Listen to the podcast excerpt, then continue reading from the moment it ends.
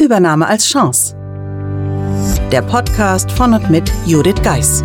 Sie und Ihr Unternehmen sind von einer Übernahme betroffen? Dann sind Sie hier genau richtig.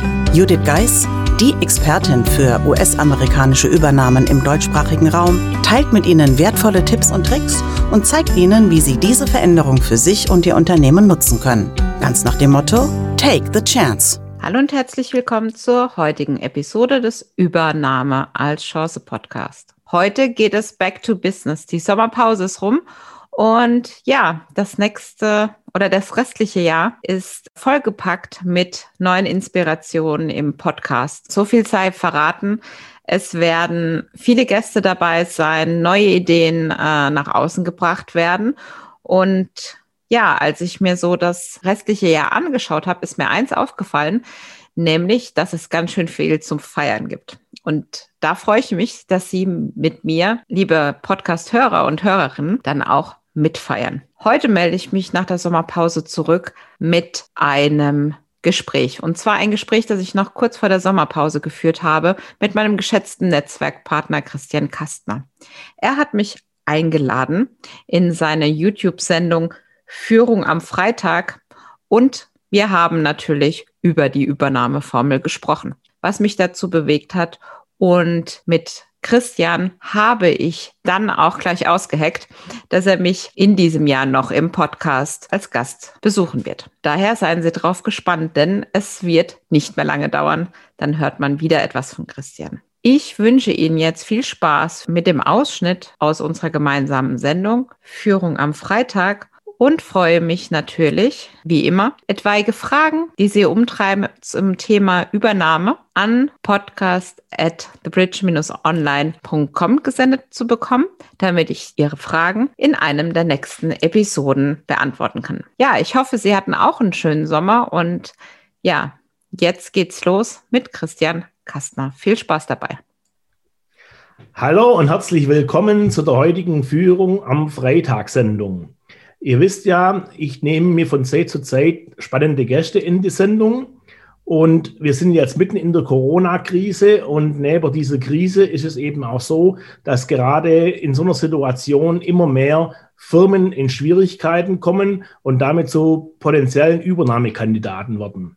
Meistens erfährt man in der Presse das eigentlich nur dann, wenn die bösen Chinesen wieder eine deutsche Firma aufkaufen. Aber so ganz unbewusst unten drunter sind es doch viele amerikanische Firmen, die deutsche Mittelständler sehr, sehr attraktiv finden. Und ich habe mir gedacht, zu diesem Thema könnte man ja mal eine Sendung machen. Und da hat sich gerade prima ergeben, dass ich eine Expertin heute bei mir habe, die liebe Judith, Judith Geis die hat den großen Vorteil zu vielen anderen Experten, dass sie das am eigenen Leib schon mal erfahren hat und deswegen aus ihrer eigenen Erfahrung reden kann.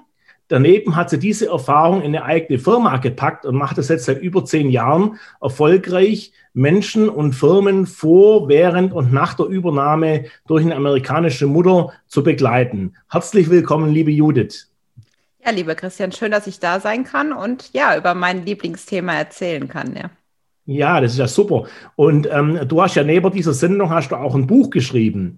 Und ja. äh, ich hab, ihr seht, ich habe es hier, äh, hier schon eingeblendet, äh, die Übernahmeformel von Judith Geis, Praxisleitfaden Post-Merger Integration nach einer amerikanischen Übernahme. Judith, möchtest du vielleicht ein bisschen was erzählen, wie das für dich war, wo deine ehemalige Firma von einer amerikanischen Firma übernommen worden ist? Ja, natürlich gerne. Für mich war es damals so, dass ich mich bei einem Weg, also dabei war zu wechseln mhm. ähm, aus der ja vermeintlich sicheren öffentlichen Wirtschaft in die internationale Welt. Da hat es mich hingezogen und äh, Vertrag war unterzeichnet, Freude war groß, bis vier Wochen später mich damals noch ganz ja, nenne ich es mal altmodischen Anruf ereilte vom CFO, der mir erzählt hat, wir wurden jetzt verkauft. Wow. Und das war so der Moment, wo ich gedacht habe, oh, was passiert hier jetzt? Ähm, nicht unbedingt das, was man natürlich bei so einem Wechselgrad aus der vermeintlich sicheren Umgebung dann erwartet. Und was mich dann erwartet hat, das konnte man sich vorher nicht ausmalen sozusagen. Aber es war eine sehr bereichernde Zeit und letztendlich, so wie du sagst, führte es jetzt zu über zehn Jahren Begleitung meiner Kunden, aber auch dazu, dass ich aus der Übernahme für mich, würde ich sagen, das Beste rausgenommen habe und das heute teile Und wie du auch schön gesagt hast, eine Expertin, die es selbst erlebt hat. Und das muss man ganz einfach auch sagen, aufgrund des Kundenfeedbacks, dass da wirklich da ist, ja, du weißt wirklich, wovon du sprichst, weil du es erlebt hast. Weil von außen betrachtet kann man ja sagen, ah, das kriegst du schon hin und was passiert denn da schon groß, ne? Aber diese Gefühlswelt und das für mich, obwohl ich eine Zahlenperson bin, hat mich schon damals sehr, ja, beschäftigt, weil darum ging es irgendwie nicht. Ja, ich fand es sehr interessant. Du hast ja in dem Buch äh, beschrieben, wie du da in diesem Konferenzsaal gesessen bist, wo dann diese Slides, die Slideshow über dich äh, äh, ergangen ist. Und ich kann, man konnte da so richtig mitfühlen, wie das dann wohl war, wo dann eben auch dein Name äh, auf, der, auf der Liste dann äh, hochgepoppt ist, äh, wo du dann gewusst hast, okay, es geht mir an den Kragen. Hm. Also eigentlich war nicht mein Name da, so schlimm war es nicht ganz, aber es war meine Funktion und die gab es nur einmal in Deutschland das Thema war, da man sich mit den Menschen da nicht zu intensiv genug beschäftigt hat, war das niemandem bewusst, dass es eins zu eins übertragbar war, ja. Und ich habe eigentlich damit dann geschockt, dass ich in die Aktion gegangen bin und gesagt habe, da ich das bin, äh, können wir jetzt mal reden und ja, eine Lösung für mich suchen. Also ich habe quasi mit dem Anfang begonnen, du jetzt mit dem Ende, aber letztendlich hat daraufhin dann auch was Neues, Positives angefangen. Mhm. Ja, also ähm, ich habe ja auch einen äh, relativ großen Background mit Arbeit mit Amerikanern. Und äh, eine Sache, was mir immer wieder auffällt, ist, dass äh, wir doch recht blauäugig an die Zusammenarbeit rangehen, weil wir eben denken, okay, die meisten von uns sind dummes Vorurteil, aber wir sind weiß, wir sind aus dem gleichen Kulturkreis und die Amerikaner sind alle so locker und man geht dann ziemlich unbedarft an das Ganze hin. Ist das auch deine Erfahrung? Definitiv, gerade in der Region, in der ich aufgewachsen bin, Heidelberg und Mannheim, ist mit Amerikanern zu tun zu haben, ja, das Normalste auf der Welt gewesen. Das Thema ist, man unterschätzt dann, dass die Amerikaner, ich sage immer salopp, die man abends in der unteren Straße in Heidelberg trifft, nicht die Amerikaner auf geschäftlichem äh, Level sind. Mhm, genau. Und dass man da schnell die Situation auch übersehen kann, wenn es eigentlich brenzlig wird. Ja. Und damit es erst gar nicht brenzlig wird, ist es natürlich ganz wichtig, dass man sich mit dem Thema wirklich beschäftigt und sagt, okay, ich gehe davon aus, ich weiß alles, aber wie wir wissen, keiner weiß alles. Und gerade im Vorfeld hattest du ja ein äh, tolles Buch auch noch erwähnt, wo es wirklich darum geht, beschäftige dich damit, was da passiert. Mit deinem vermeintlichen Wissen darüber, vielleicht ist es noch nicht alles. Ja. ja. Genau, und ähm, also ich würde das Buch unten verlinken. Da geht es darum, über diese zwischenmenschlichen Feinheiten zwischen US-Amerikanern und äh, Leuten äh, aus dem Ausland, speziell aber auch in Europa. Und es ist eben so, dass vieles eben, was wir kennen, doch aus amerikanischen Filmen ist. So der lockere Typ, wie du beschrieben hast, den man dann abends mal in der Bar trifft, der dann gleich beim Vornamen ist und alles so locker und ungezwungen. Und wenn man dann mal so die ersten Meetings mitgemacht hat mit Amerikanern, merkt man, obla, da sind auch ganz, ganz starke Unterschiede, gerade im geschäftlichen Bereich. Ja, definitiv. Also ich habe da immer eine Geschichte, die nicht so Positives erzählt, aber wo wir Besuch hatten aus USA, weil es, nennen wir es mal, ein wenig eskaliert ist oder der Amerikaner hatte das Gefühl, es sei eskaliert. Aus unserer Sicht war das nicht so, aber da gab es eins, zwei, nenne ich es jetzt mal Misskommunikationen. Und dann war plötzlich jemand da, der gar nicht da sein sollte und auch unangekündigt stand halt einfach vor der Tür. Und dann gab es ein großes Meeting und der amerikanische Kollege wollte halt natürlich auch seinen Job gut machen und kommunizierte dann in die Richtung, ja, so nach Motto, wir müssen ja jetzt an einem Strang ziehen, so weit, so gut. Aber wenn das hier nicht funktioniert, dann wird irgendjemand ein rotes Licht auf der Stirn haben. Wow. Ja, das war ein Wort, ja. Ja, das ist, das ist Vor allem, als verstanden wurde, was es bedeutet, letztendlich. Also auf gut Deutsch, irgendeinen wird es dann treffen und wir werden denjenigen dann auch finden. Was natürlich mit einer zuvor, würde ich sagen, gut motivierten Mannschaft für uns etwa extremen Aufräumbedarf danach hatte, weil die natürlich, also als es dann verstanden wurde, natürlich dann, nennen wir es mal nett, zu mehr als Unmut geführt hat. Wie kann er denn nur? Aus seiner Warte, wie wir alle wissen, ist es trotzdem so, er will ja nur seinen Job machen und er macht ihn auf seine Art und Weise. Und vielleicht gefällt uns die Art und Weise nicht, aber wir haben die Möglichkeit, uns anzupassen. Oder aber zu sagen, okay, nee, das ist nicht mehr meine Kultur, das ist nicht das, wie ich das machen will. Aber auch dieses viel Unterschätzte. Er kam dann auch rein, hat sich erstmal mit dem Vornamen vorgestellt und Familie und Frau und Kinder, wie man, wie man das so salopp denkt. Und dann denkt man, ja, da kann ja jetzt nichts passieren, ein bisschen Chaka-Chaka-Rede ja, und die drehte sich dann so zum Schluss und da war noch ein anderer Kollege dabei. Also wer der Bad Boy war, wussten wir jetzt. Und dann kam der Good Guy und sagt, ja, aber ich bin jetzt regelmäßig da, damit ich euch helfe, dass ihr es doch schafft. Ja. Mhm. Und dachte dann halt, es so dann gut verarbeitet zu haben. Und ja, aber nichtsdestotrotz war doch, ja, das einer meiner einschlägigsten Erfahrungen, die ich gemacht habe, einfach da dabei zu sein und so. Das hat er jetzt nicht wirklich gemacht. Ja, und das ist ja, was du jetzt beschreibst, das ist so ein bisschen so eine Lagerbildung. Und das heißt ja dann oft auch right or wrong, my country. Und ja. das trifft ja auf, ganz sicherlich auf die Amerikaner zu, aber ganz sicherlich auch auf uns Deutsche. Und speziell, wenn du jetzt also wie ich äh, dein ganzes Leben in so im behäbigen schwäbischen Mittelstand gearbeitet hast und da kommt dann jemand so hemdsamtlich, Hawaii-Hemd und also übertrieben gesagt jetzt, äh, dann prallen ja doch zwei Kulturen aufeinander, wo man eigentlich nicht so erwartet. Mhm. Wobei es da auch natürlich noch so ist, gerade wenn du das Hawaii-Hemd äh, nimmst, dass das durchaus auch die deutschen Kollegen als unhöflich oder respektlos empfinden können.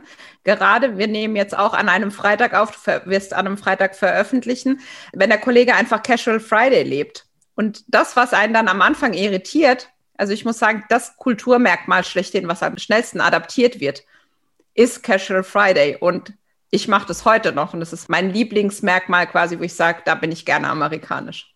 Ja, ja. Super. Nee, ähm, und es ist ja dann auch so, dass wenn zwei Kulturen aufeinanderbringen, jeder fühlt sich ein bisschen unsicher. Aber ich denke, wir in Europa sind doch eher daran gewöhnt, uns auf andere Kulturen einzustellen, ähm, sei es allein durch den Urlaub oder einfach, weil wir jetzt eben in Europa leben, wo man äh, daran gewöhnt ist, einen gewissen Kompromiss zu finden. Während Amerikaner haben ja im Prinzip einen Kontinent für sich alleine und sind von Haus aus gar nicht gewöhnt, dass wenn man sechs Stunden fährt, schon am halben, am anderen Ende vom Kontinent ist, sondern da sind die immer noch in ihrem eigenen Land. Also ja, dieses Verständnis, ich muss mich auf jemand anders einstellen, ist, sage ich mal, vielleicht nicht so ausgeprägt wie bei uns.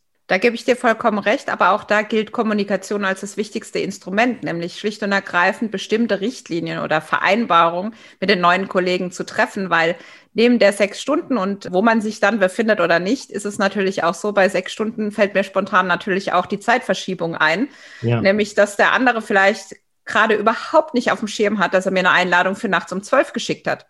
Und wie mit jeder Einladung kann man die auch ablehnen. Man muss nur wissen, wie und wie man es dann rüberbringt und dann halt auch, ähm, sage ich jetzt mal, eine Lösung findet, weil, wie ich in dem Buch auch beschreibe, ist das Ganze ein Marathon und kein Sprint. Das heißt, natürlich kann ich heute möglich machen, heute Nacht um zwölf zu telefonieren. Die Frage ist, will ich das die nächsten drei bis fünf Jahre tun? Mhm. Und wenn ich dann Nein sage, dann muss ich frühzeitig handeln, weil wie soll der andere dann verstehen, dass es mal ging und jetzt nicht mehr? Mhm. Ja? Du hast ja jetzt, also wenn wir jetzt äh, schon bei äh, den konkreten Vorschlägen sind, du hast ja ähm, einige sehr gute Tipps in dem Buch rausgearbeitet. Zum Beispiel, was mir gut gefallen hat, war die sogenannte Übernahmeformel. Da hast du einen Drei-Punkte-Plan präsentiert. Vielleicht kannst du den mal kurz unseren Zuhörern vorstellen. Ja, also erstmal ging es darum natürlich, wie kann ich das Ganze irgendwie ganz einfach fassen? Und du sagst mit Drei-Punkte-Formel, das war gar nicht so einfach. Nichtsdestotrotz liegt ja in der Einfachheit meistens das, dass man es gut adaptieren kann. Das heißt, es geht erstmal darum, ich stimme mich ab. Unser Beispiel zielt darauf ab. Also was wollen die Amerikaner von mir? Erwartet er, dass ich nachts um zwölf da bin? Oder hat er einfach vergessen, dass die ja, Zeitverschiebung da ja. ist? Und dann wirklich zu sagen, okay, er möchte einfach gerne abends spät Meetings machen. Nehmen wir das jetzt einfach mal. Mhm dann muss ich natürlich mein Leben anpassen. Das heißt, nicht weiter vielleicht wie sonst morgens um sieben auf die Arbeit gehen, sondern gehe ich vielleicht erst um zehn oder um elf. Dann ist der Tag nicht so lange sozusagen. Das heißt, ich kann mich dann anpassen. Wenn ich dann aber merke, ich habe mich jetzt angepasst und dann wirklich nochmal abgleichen. Okay, sind wir jetzt alle noch in der Situation? Passt es so für uns? Und wenn es nicht passt, dann fängt die Schleife sozusagen wieder von vorne an. Und das an dem Beispiel, glaube ich, mit einfach nur Meetingstruktur ist schon mal einleuchtend, wie wichtig das ist. Weil wir suggerieren ja oft, dass wir wissen, was der andere von uns will, aber haben ihn nie gefragt. Ja. Und durch diese Formel ist dann letztendlich natürlich anpassbar auf jede Situation und brauchte dann im weiteren Verlauf natürlich die verschiedenen Bausteine, die sich für mich so rausgearbeitet haben, wo es einfach ja zwicken kann. Und da werde ich oft gefragt, warum sind es denn Bausteine und keine Schritte? Das Tückische an der Sache ist, dass wenn man diese, nenne ich es jetzt mal, Bausteine außer Acht lässt, dann sind die plötzlich alle auf einmal da. Und ja. was passiert, wenn plötzlich was auf einmal da ist? Dann ist es natürlich Stress für die Beteiligten, weil man da nicht nur sich um eine Baustelle kümmern muss, sondern um ganz viele. Ja, und da wird es auch viel persönlicher, also äh, oder gleich persönlich. Also dann ist nicht mehr die Sache im Vordergrund, sondern da heißt, okay, die sind alle doof, die passen sich ja nicht an, während es im Prinzip nur eine kleine Abstimmungssache ist.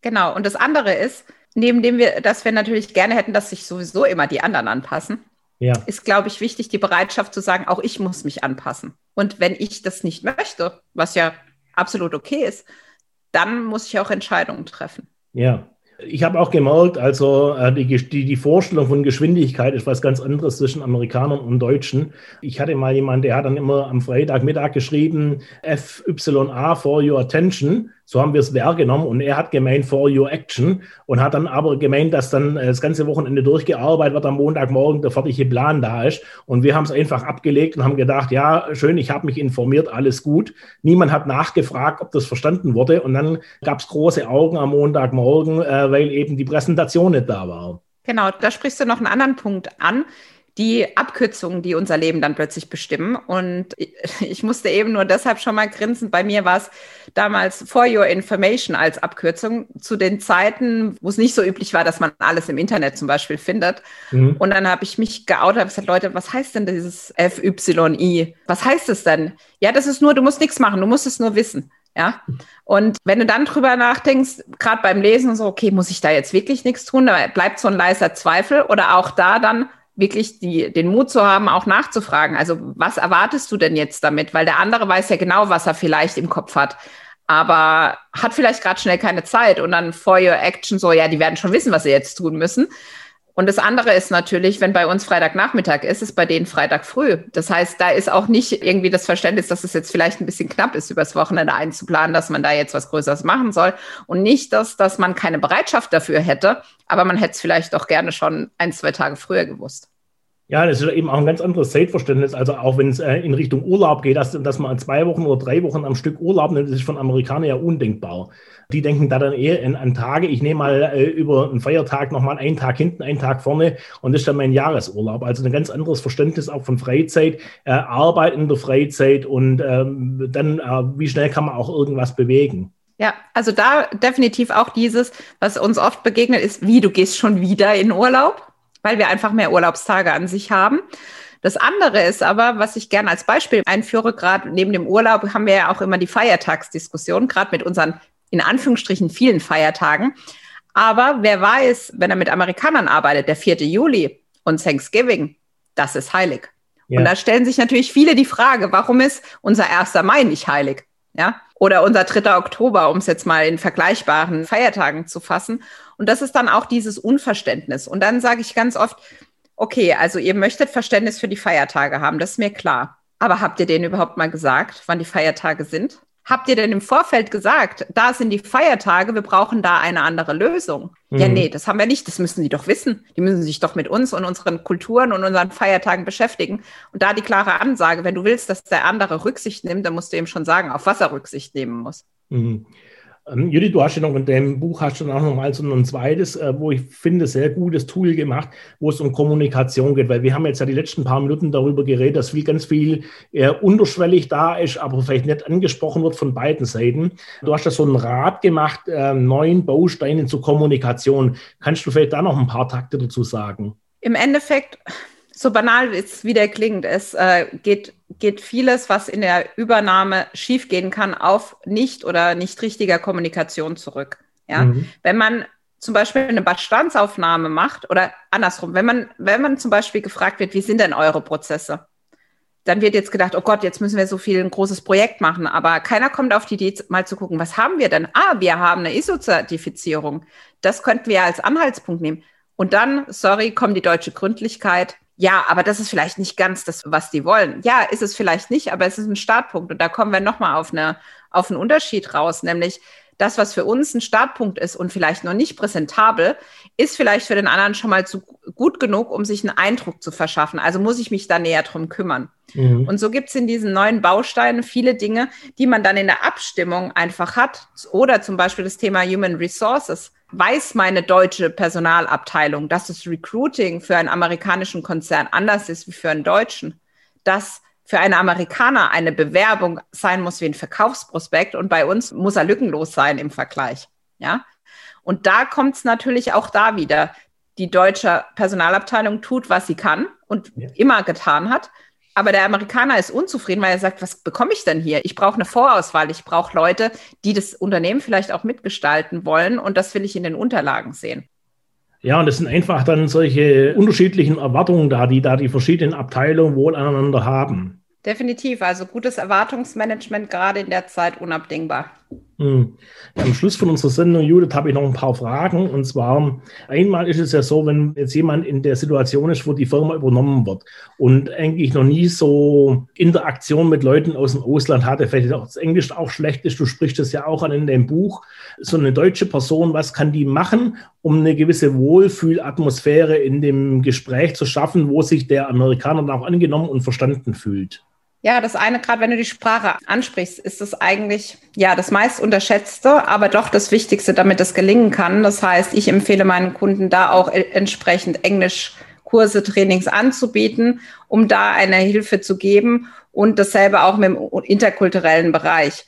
Ich habe für mich immer eine ja, Leiterin Buchhaltung im Kopf, die ich in meiner Karriere quasi kennengelernt habe, die nach 30 Jahren das Unternehmen verlassen musste, weil sie kein Englisch sprach aber viel wichtiger war, was davor passiert ist, nämlich sie, sie, hat den Azubi mitbekommen, der in den Calls dann übersetzen sollte. Du kannst dir vorstellen und auch die Zuschauerinnen und Zuschauer, was das mit dieser Person gemacht hat. 30 Jahre im Unternehmen quasi groß geworden und muss sich quasi ja der Situation mit einem Azubi nähern und muss trotzdem natürlich auch stark bleiben, ja. Und das war für mich so nachhaltig, wo ich immer denke, Leute, wirklich so ein Englischtraining, das ist das leichteste, was es gibt es gibt Trainer, die können das, die können wirklich in schnellster Zeit Leute zumindest auf einem gewissen Maße auch fit machen, dass man dann zwar vielleicht einleitet, ich bin nicht so sicher in der englischen Kommunikation, aber seht's mir nach.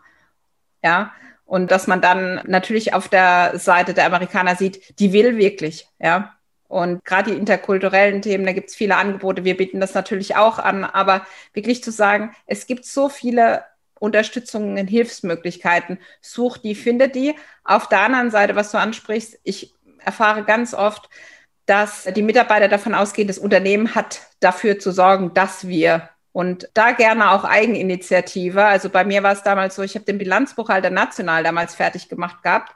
Und mir war klar, für den internationalen Bereich brauchte ich mehr. Bin ich dann zu meinem Arbeitgeber gegangen? Nein, ich bin zum selben Anbieter gegangen, habe gesagt, was habt ihr für Internationalthemen im Angebot?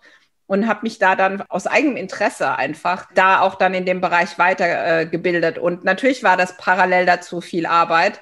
Aber letztendlich, böse Zungen würden sagen, am Ende hat es dir eh nichts genutzt. Aber auf langer Sicht ist das, was wir alle ja als Mitarbeiter haben, nämlich unser Wissen und das, wie wir es entwickeln. Und deshalb lohnt sich da eine Investition in immenser Weise. Da spricht einen ganz großen kulturellen Unterschied auch an. Wir erwarten ja oft auch, dass die Firma uns was zu tun hat. Also äh, die Firma trägt es an uns ran, während die Amerikaner eigentlich schon vom Kindergarten eng gepläut bekommen, Eigeninitiative, so der Lone Ranger redet alleine in den Sonnenuntergang, du musst was machen, dass du weiterkommst. Ich denke, das ist ein ganz fundamentaler Unterschied.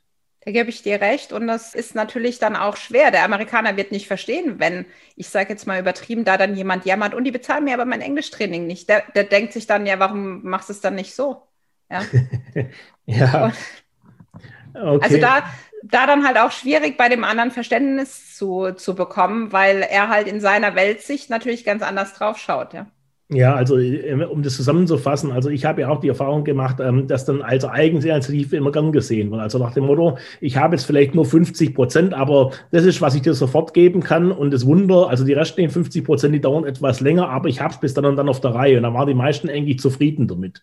Das ist aber natürlich gerade für uns Deutsche schwierig, mal zuzugeben, dass wir nicht 100 Prozent oder 150 Prozent ja. sind. Und der Amerikaner sagt dann, oh cool, er hat 50 Prozent. Und wir denken, oh, ich habe nur 50 Prozent. So. Und das andere ist, was ganz, ganz wichtig ist für den Amerikaner, dass du den Willen hast, die 100 Prozent zu erreichen. Und ja. wie du das dann erreichst, auch das überlässt er dir. Das heißt, oft erwarten die deutschen Kollegen, dass man sie an die Hand nimmt zu einem gewissen Maß wird es auch erfolgen, aber es wird nicht, wir tätschen dir dabei noch die Hand und reichen dir noch einen warmen Kaffee, sondern da dann wirklich auch diese Initiative, ja, diesen Biss letztendlich setzen sie schlicht und ergreifend voraus. Mhm. Und ich kann das gut oder schlecht finden, ja. Auch das ist meine Entscheidung. Aber wenn ich in Anführungsstrichen überleben will, dann bleibt mir nur eins. Ja, und es ist ja auch was, also wir sind da eigentlich gern dran gewöhnt, dass die anderen sich anpassen an unsere Kultur. Und es gibt ja das schöne Sprichwort, war die Musik bezahlt, gibt an, was gespielt wird. Und ja. ich denke, da muss man sich dann dran gewöhnen, egal ob das jetzt eine amerikanische, eine asiatische Firma ist, wo uns kauft, oder die Firma, die deutsche Firma kauft, man muss sich dann eben an die neuen Gegebenheiten eben anpassen. Und das andere, was wir immer vergessen, weil wir sehr auf uns und auf unseren Job fixiert sind, auch diese Kollegen, die, die Integration aus USA begleiten, auch die haben einen Job, auch die haben Sorgen und Ängste, dass das nicht klappt. Das heißt, der Druck auch auf der anderen Seite ist da. Und wie wir wissen, auf beiden Seiten Druck führt nicht immer zu den besten Lösungen. Ja, genau. Und die haben sind natürlich wesentlich weniger weich gebettet als wir, falls die ihren Job nicht richtig machen können. Ja, so ist es. Hm. Okay, dann noch eine Frage. Oft ist es ja so, wir leben ja, sagen wir mal, in der Kultur oder wo man sich nicht gern traut, einen Fehler zuzugeben. Und mhm. was würdest du sagen, wenn zum Beispiel jetzt der Amerikaner von dir möchte, dass du ein Projekt machst und du weißt, ich kann ihm das Projekt so nicht liefern? Wie würdest du den Leuten empfehlen, dass sie das ansprechen? Also zu sagen, jawohl, ich möchte dir gern helfen, aber ich kann jetzt ohne Rücksprache oder ohne das Okay von irgendjemand anderes das nicht so liefern, wie du das möchtest. Hm. Das ist ganz interessant. Ich hatte heute Morgen ein Interview mit den Moderatorinnen der Fuck Up Night in Mannheim, wo wir ja. ganz intensiv über das Thema Fehlerkultur gesprochen haben. Das eine ist, es ist vielleicht auch gar kein Fehler, sondern einfach zu sagen, hey, ich will. Das ist das Wichtigste, das erste Signal, ich will. Aber ich weiß vielleicht noch noch nicht wie. Und lass uns da vielleicht noch mal näher in den Austausch gehen, damit ich besser verstehen kann, was du jetzt von mir brauchst.